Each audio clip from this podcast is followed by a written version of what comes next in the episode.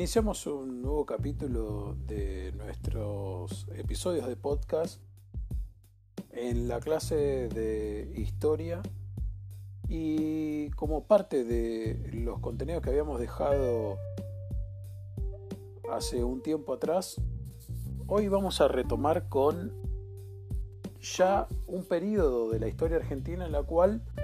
encuentra un nuevo acontecimiento, un nuevo tiempo, un cambio muy importante en la historia de la política argentina que tiene como protagonista principal a la figura de Juan Domingo Perón. Ya en clases anteriores habíamos visto y habíamos analizado cómo a partir de formar parte de un grupo de oficiales del ejército argentino, el general Juan Domingo Perón va ocupando diferentes cargos de gobierno y va decidiendo construir una imagen y una relación con diferentes sectores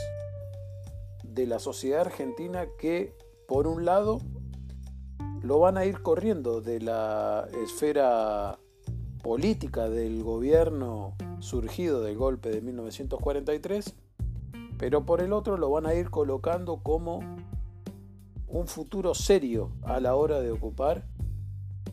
los cargos más altos de la conducción política de la República Argentina hacia el año 1945. Por diferentes presiones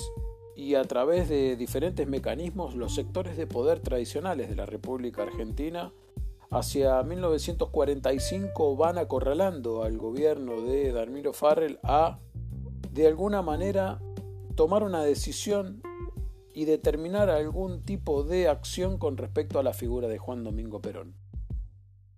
Perón, ocupando el cargo de secretario de Trabajo y Previsión, había generado un movimiento y había generado determinados cambios que habían puesto en peligro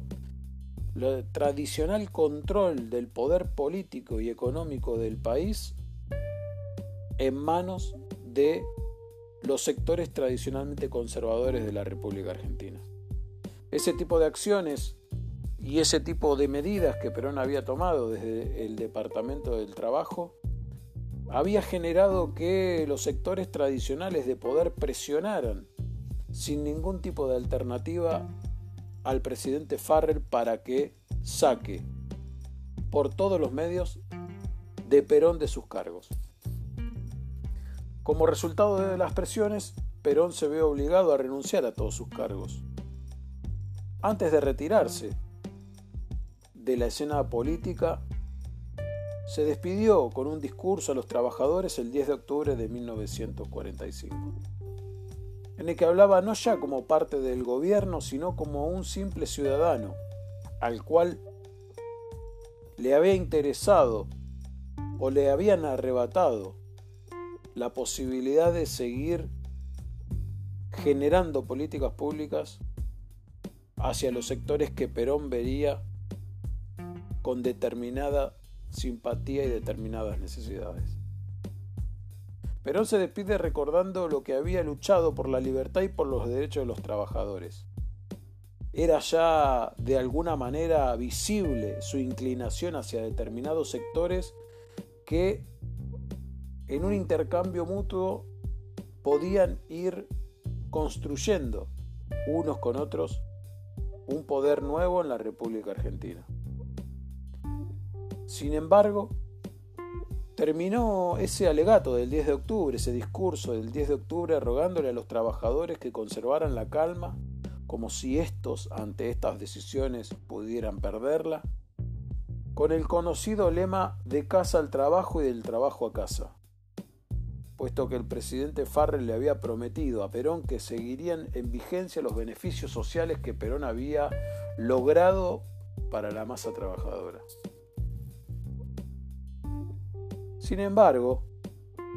para quedarse tranquilos respecto a Perón de que no iba a ser un problema a la hora de conducir el país, el gobierno militar prefirió ponerlo preso en la isla Martín García. Perón pensaba que con eso comenzaba su muerte política buscando el efecto contrario a sus opositores. Al hacer ostentación de las arbitrariedades, estos opositores, según Perón, se manifestaban y se mostraban ante la opinión pública como los sectores que lo habían sacado del gobierno, como los sectores que habían limitado la posibilidad de que Perón pudiese llevar adelante todo el paquete de medidas eh, sociales y laborales que tenía pensado para los sectores mencionados. Una vez Perón puesto preso en la isla Martín García y ya no a, a cabeza de la Secretaría de Trabajo y Previsión, los sectores de poder, los sectores intermedios dentro de las esferas de poder económico del país, los representantes de las grandes industrias, los patrones de los pequeños comercios y otros tipos de sectores de toma de decisión dentro de las fuerzas económicas se negaron a continuar con esos beneficios que Perón había otorgado a la clase trabajadora siendo secretario de Trabajo y Previsión. Los patrones se negaron, por ejemplo, a pagar el doble del jornal a quienes habían trabajado en un feriado, a otorgar las vacaciones anuales prometidas con anterioridad y se dirigían hacia los trabajadores con algún tipo de sarcasmo, diciéndoles que vayan ahora a quejarse a Perón sobre los beneficios quitados. De esta manera, iniciando su retiro el 10 de octubre, llegamos a la fecha clave de la historia del movimiento peronista, el 17 de octubre. En las reuniones de la CGT del 16 de octubre se plantearon dos posturas ante estas situaciones vividas en estos siete días. Por un lado, había algunos que querían hacer un paro general para pedir por la liberación de Perón porque ello significaba mantener la conquista de los trabajadores y quienes preferían no demostrar dependencia de una persona, buscaron seguir negociando con el gobierno para ver si se cumplían o no los beneficios ya otorgados. Entre estas dos líneas que se mostraban dentro de la conducción de la CGT, la línea dialoguista con el gobierno de Farrell, sin Perón a la cabeza de la Secretaría de Trabajo y Previsión, y la línea más demostrativa de una simpatía hacia el general Perón, gana la moción por la cual se declara una huelga general pero para el día 18 de octubre en la cual no se menciona directamente como motivo central de esa huelga general al general Perón, sino que se mencionaba la necesidad de hacer un paro general para poder recuperar gran parte de los beneficios que la clase trabajadora tenía, pero como clase trabajadora, no como parte de un paquete por el cual Perón había conducido la Secretaría de Trabajo y Previsión. El sector que no quería quedar dependiente de una figura política central como el peronismo gana terreno dentro de la CGT y la CGT programa este, esta huelga para el día 18 de octubre. Más allá de este acontecimiento, la gente según las crónicas de la época, no espera el 18 de octubre a poder encolumnarse detrás de la huelga mencionada por la CGT o convocada por la CGT y comienza a salir a las calles el 17 de octubre. Ya a media mañana columnas de diferentes sectores de la clase trabajadora al grito de viva la huelga, viva el coronel, empiezan a visitar fábricas del sur del Gran Buenos Aires para marchar hacia la Plaza de Mayo. El sindicalista Cipriano Reyes juega un papel fundamental en estas horas del 17 de octubre. Perón, una vez pasado el 17 de octubre, afirma y agradece la participación de Cipriano Reyes, nombrándolo el héroe del 17 de octubre. Los que habían planeado la huelga general de la CGT para el 18 se vieron desbordados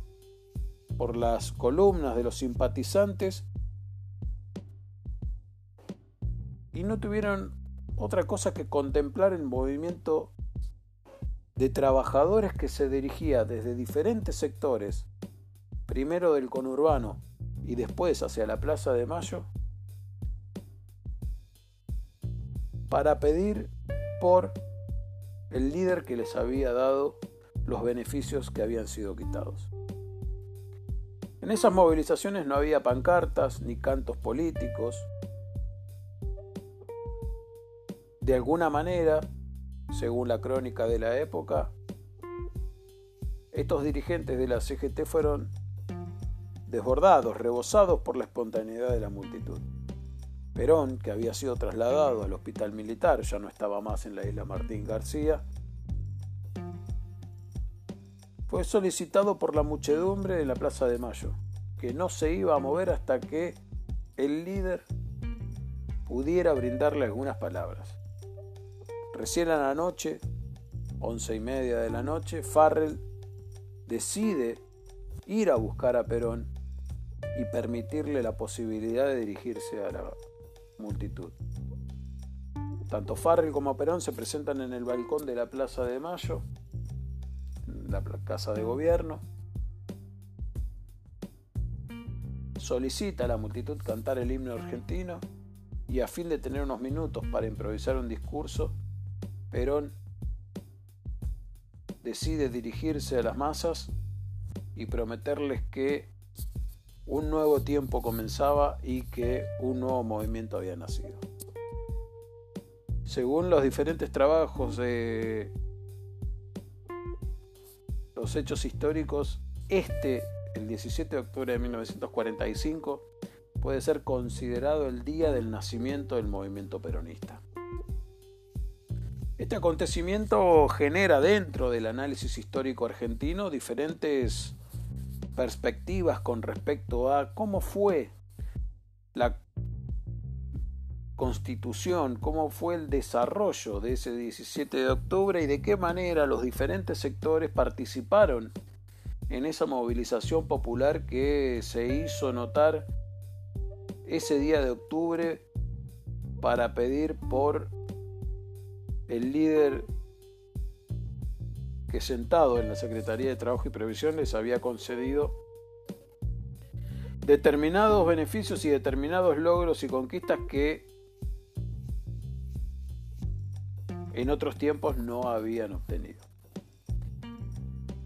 Dentro de esta, este análisis que aparece sobre el 17 de octubre existen determinadas versiones con respecto a lo que sucedió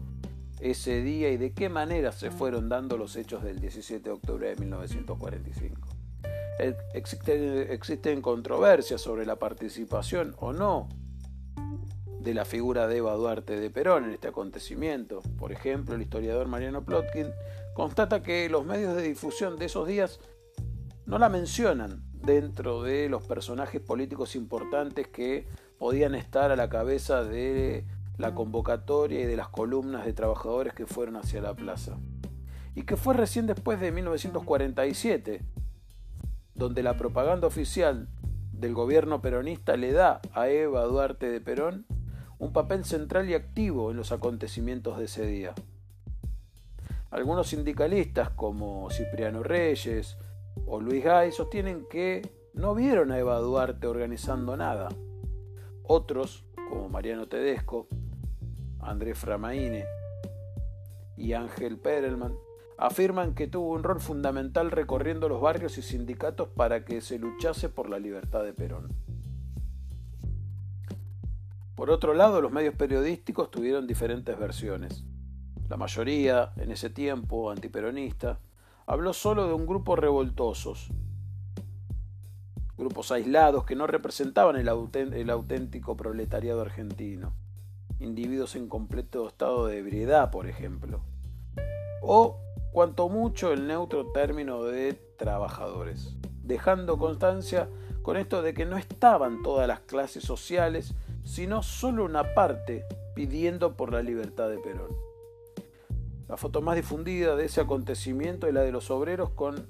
los pies en la fuente de la Plaza de Mayo, de alguna manera con una actitud irreverente hacia lo simbólico de esa Plaza de Mayo. Por otra parte, los partidos políticos se mencionaron en la gran mayoría críticos del movimiento. El Partido Comunista, por ejemplo, se refiere al grupo de trabajadores que marcharon hacia la plaza como el malón peronista con protección oficial y asesoramiento policial. Ese malón peronista que había azotado el país. Según el Partido Comunista, este malón entraña un peligro, por lo que el partido debe organizar y organizarse para luchar contra el peronismo, hasta su aniquilamiento. Esas eran las expresiones del Partido Comunista muy crítico del movimiento del, movimiento que el general Perón conducía, ya que consideraba que el peronismo era una expresión totalitaria y una expresión individual de un jefe militar que utilizaba las necesidades de los sectores obreros en beneficio de sus ambiciones políticas. Al evaluar la CGT los acontecimientos de los días anteriores, no hace mención alguna en el acta sobre la movilización que ellos no habían convocado, ya que la CGT lo esperaba, lo había convocado para el 18 de octubre. Esta no mención deja un registro como si no hubiese existido ese acontecimiento del 17 de octubre, como negando ese desborde de las masas trabajadoras que no habían sido organizado por la CGT.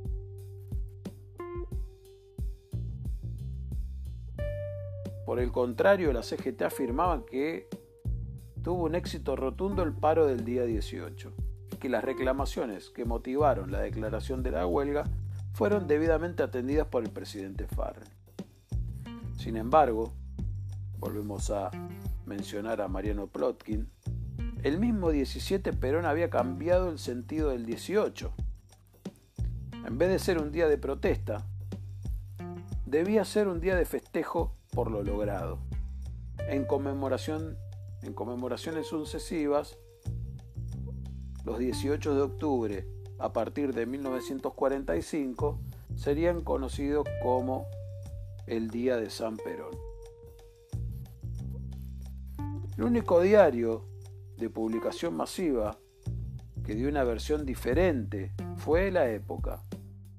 afirmó que el protagonista de los hechos del 17 de octubre había sido el pueblo,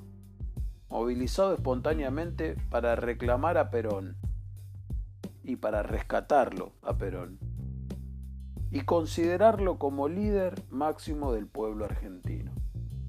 De esta manera, el 17 de octubre genera, por un lado, el punto de inicio de un movimiento político trascendental en la historia política argentina el inicio de un movimiento político que va a marcar los destinos políticos, económicos y sociales de la República Argentina a partir de 1945 hasta la fecha. Si bien entendemos que la construcción, la génesis del peronismo se remonta a años anteriores, como puede ser el golpe de 1943 y como pueden ser la construcción de los cargos políticos de Perón detrás del GO. Es el 17 de octubre de 1945, la fecha en que se considera que el movimiento peronista nace como una nueva fuerza política en la República Argentina y que empieza y pretende pelear espacios de poder político que hasta ese momento estaban de alguna manera hegemonizados por los sectores conservadores en una fuerte disputa con la Unión Cívica Radical y vistos desde la perspectiva y la periferia de parte del Partido Socialista y del parte del Partido Comunista Argentino. De esta manera, el 17 de octubre de 1945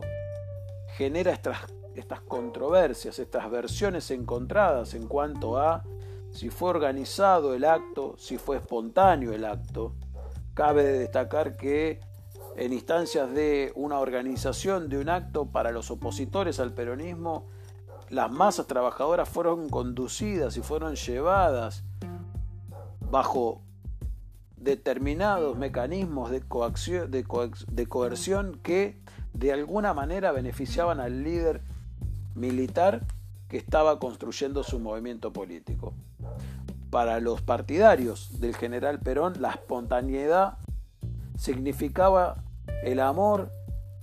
la fidelidad y el apoyo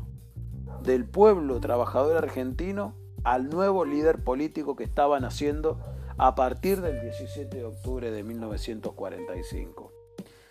De esta manera, vamos a hacer nuestro primer intervalo. Los voy a invitar a escuchar una canción muy linda de un grupo que ha marcado parte de mi formación musical, así que los dejo con eh, una canción que eh, quiero compartir con ustedes.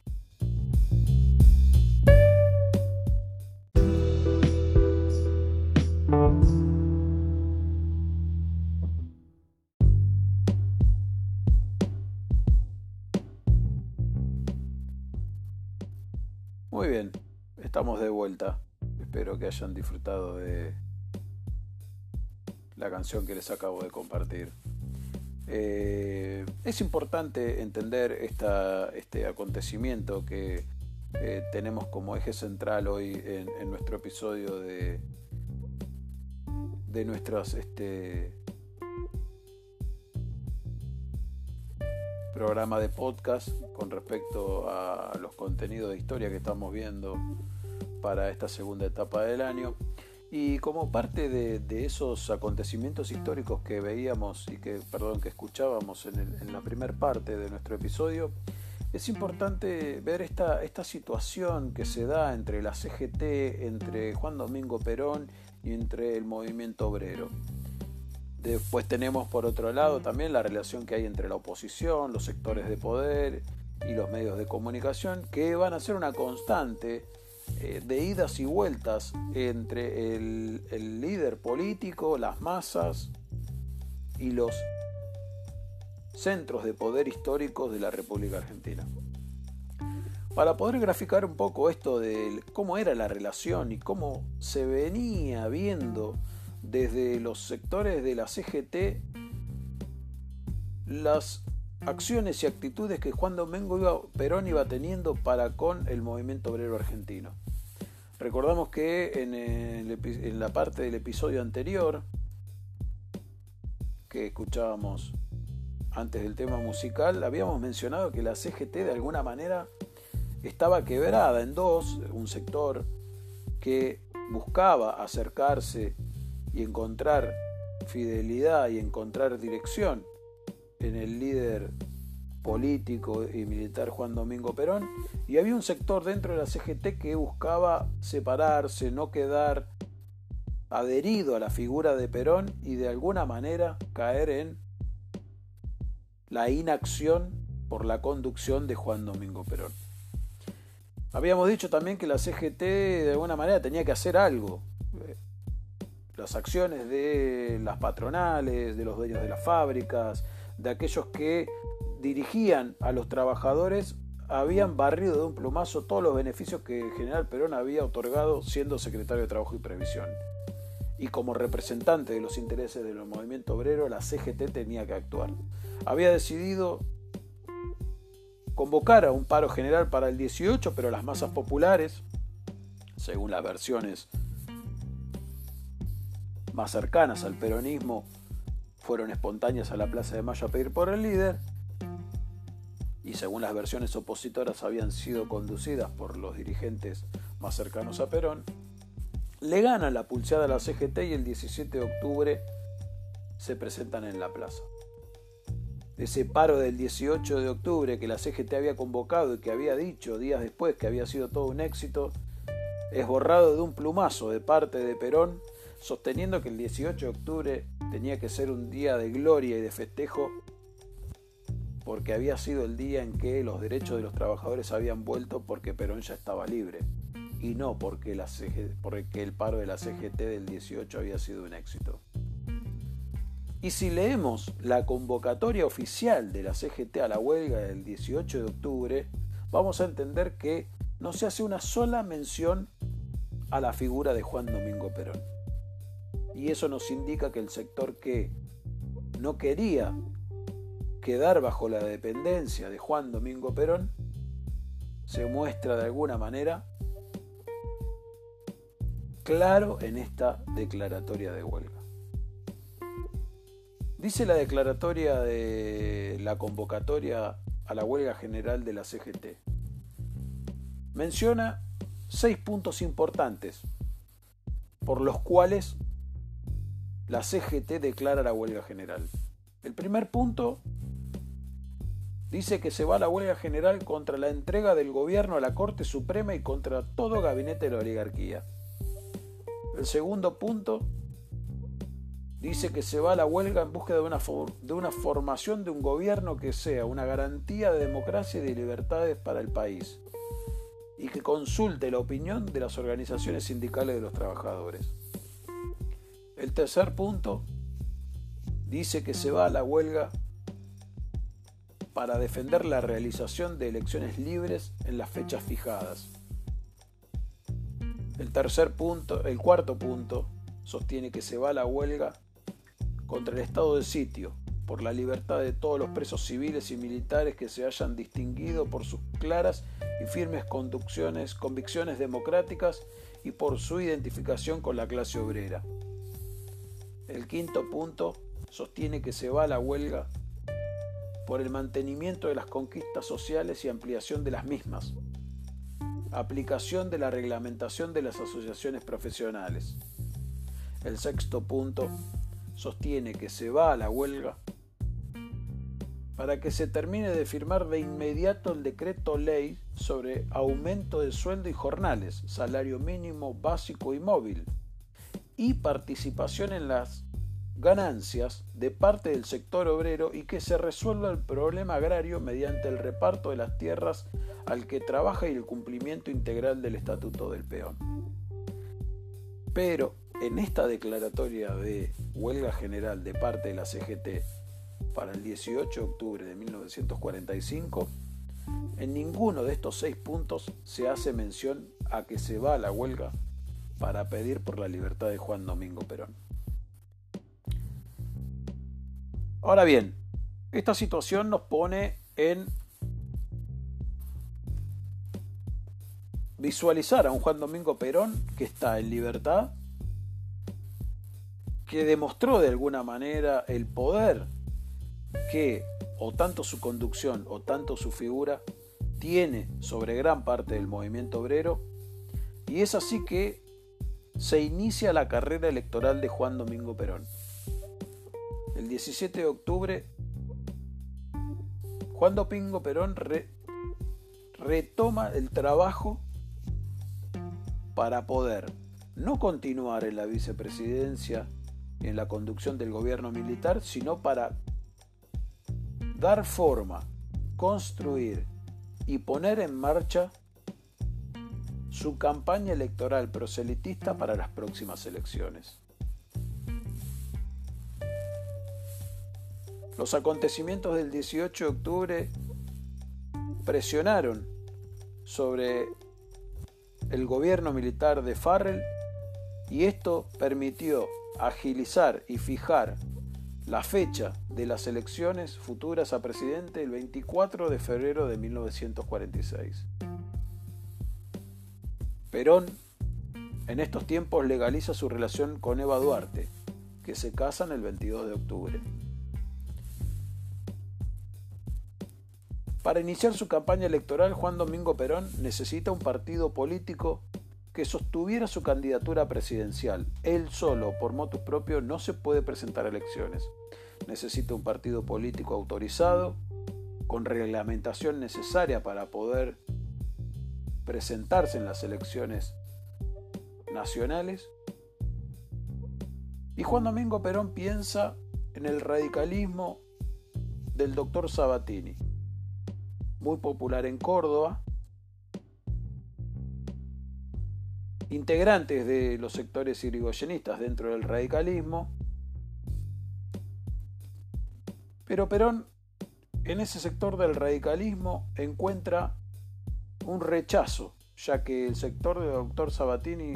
de la Unión Cívica Radical acusa a Juan Domingo Perón de fascista. No le perdona el republicanismo radical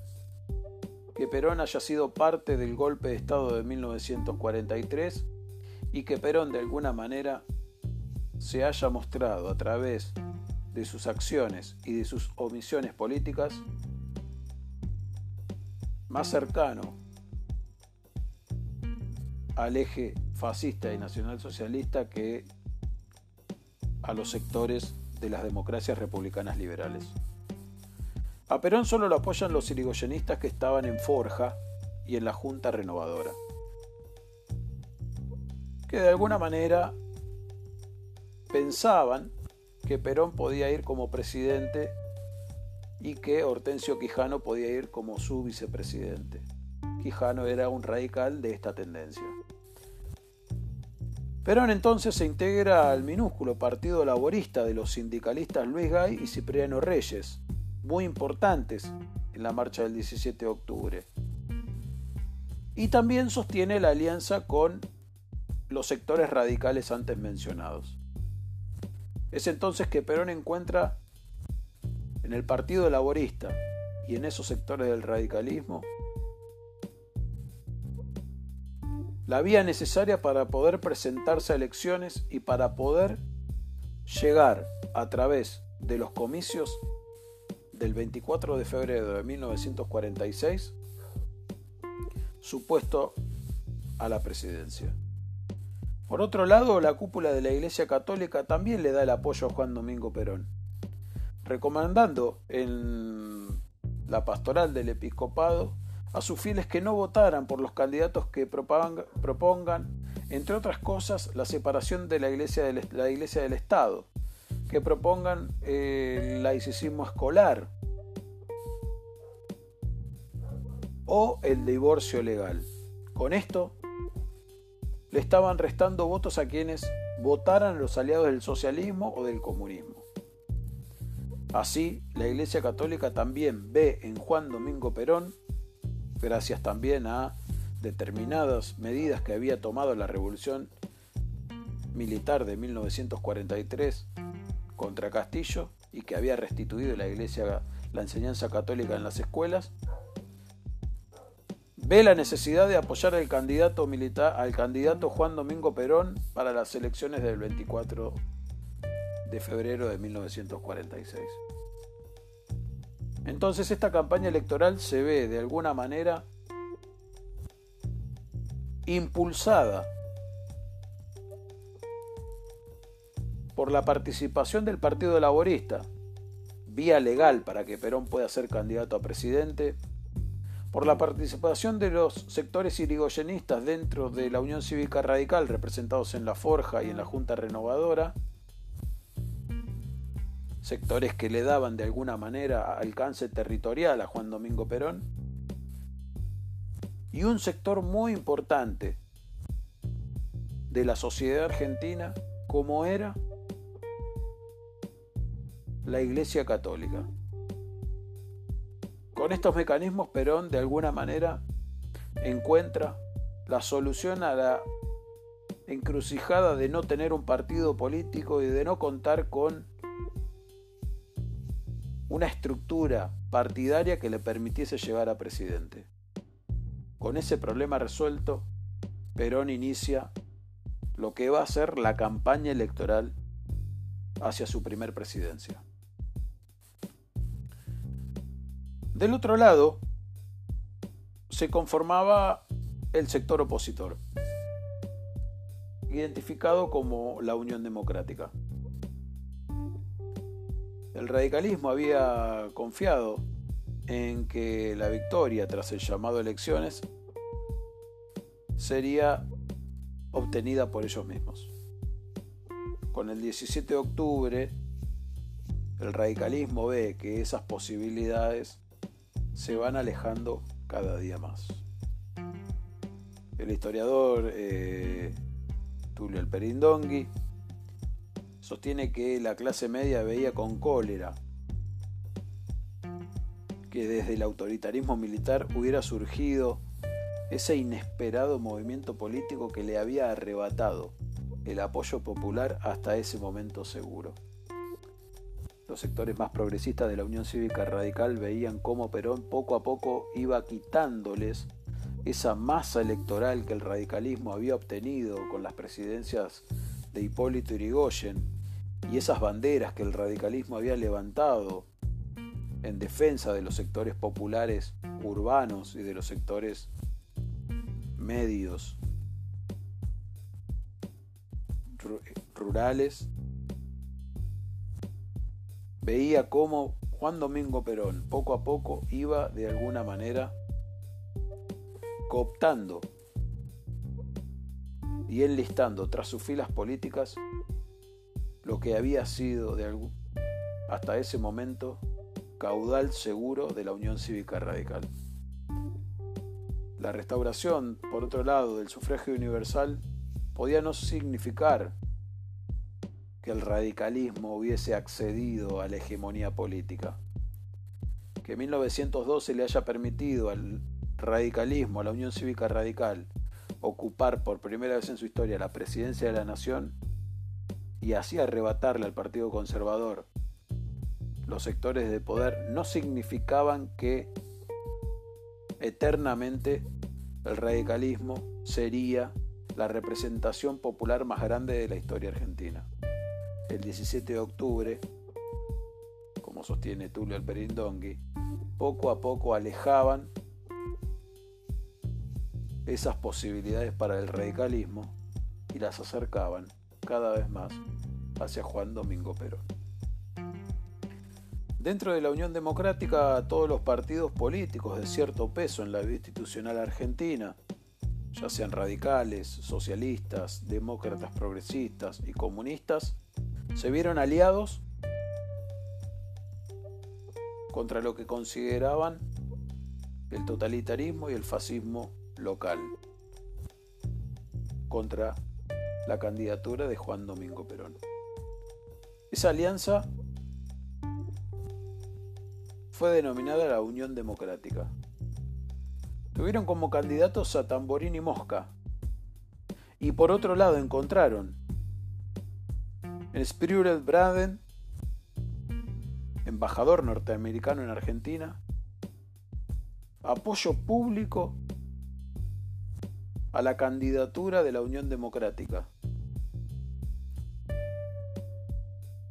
Por otro lado, Braden, embajador de Estados Unidos catalogaba públicamente a Perón como un simpatizante sostenido y declarado del nacionalsocialismo alemán. Juan Domingo Perón, hábil político y hábil manipulador de las oposiciones y de los vientos en contra, supo aprovechar a su favor este respaldo norteamericano a sus opositores. Quienes los votaran, según Perón, estarían votando a favor del imperialismo yanqui. Y en más de un discurso Perón afirmaba, sepan quienes voten el 24 de febrero por la fórmula del contubernio oligárquico comunista, Tamborín y Mosca, que con este acto entregan el voto al señor Braden, embajador de Estados Unidos. Perón sostenía también que entonces la disyuntiva en esta hora trascendental es esta, Braden o Perón.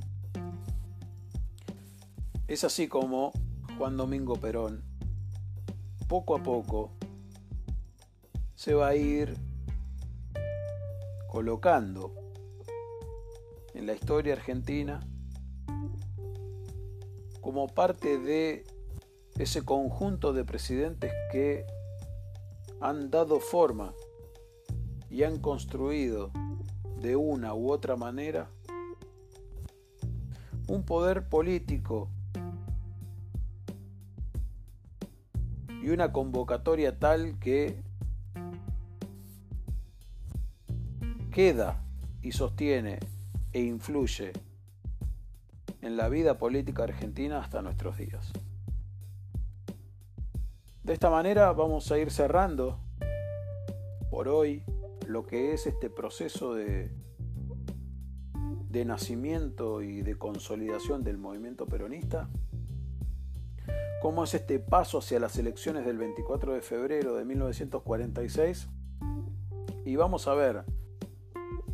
nuestra próxima presentación, en nuestra próxima clase, cómo es que Juan Domingo Perón va a lograr la presidencia y de qué manera va a ir dándole forma a su primer presidencia y cuáles van a ser los sectores y cuáles van a ser las alianzas y las oposiciones que Perón va a ir encontrando en ese camino que va a transitar de 1946 a 1952 en su primer presidencia. Los dejo con un último tema musical, obviamente que también de esa banda que ha marcado parte de mi formación musical y que compartimos el primer tema en el intervalo. Espero que disfruten de Perjam y su música y los espero para la próxima presentación de otro episodio de nuestro podcast de historia argentina. Chao, que tengan buen día.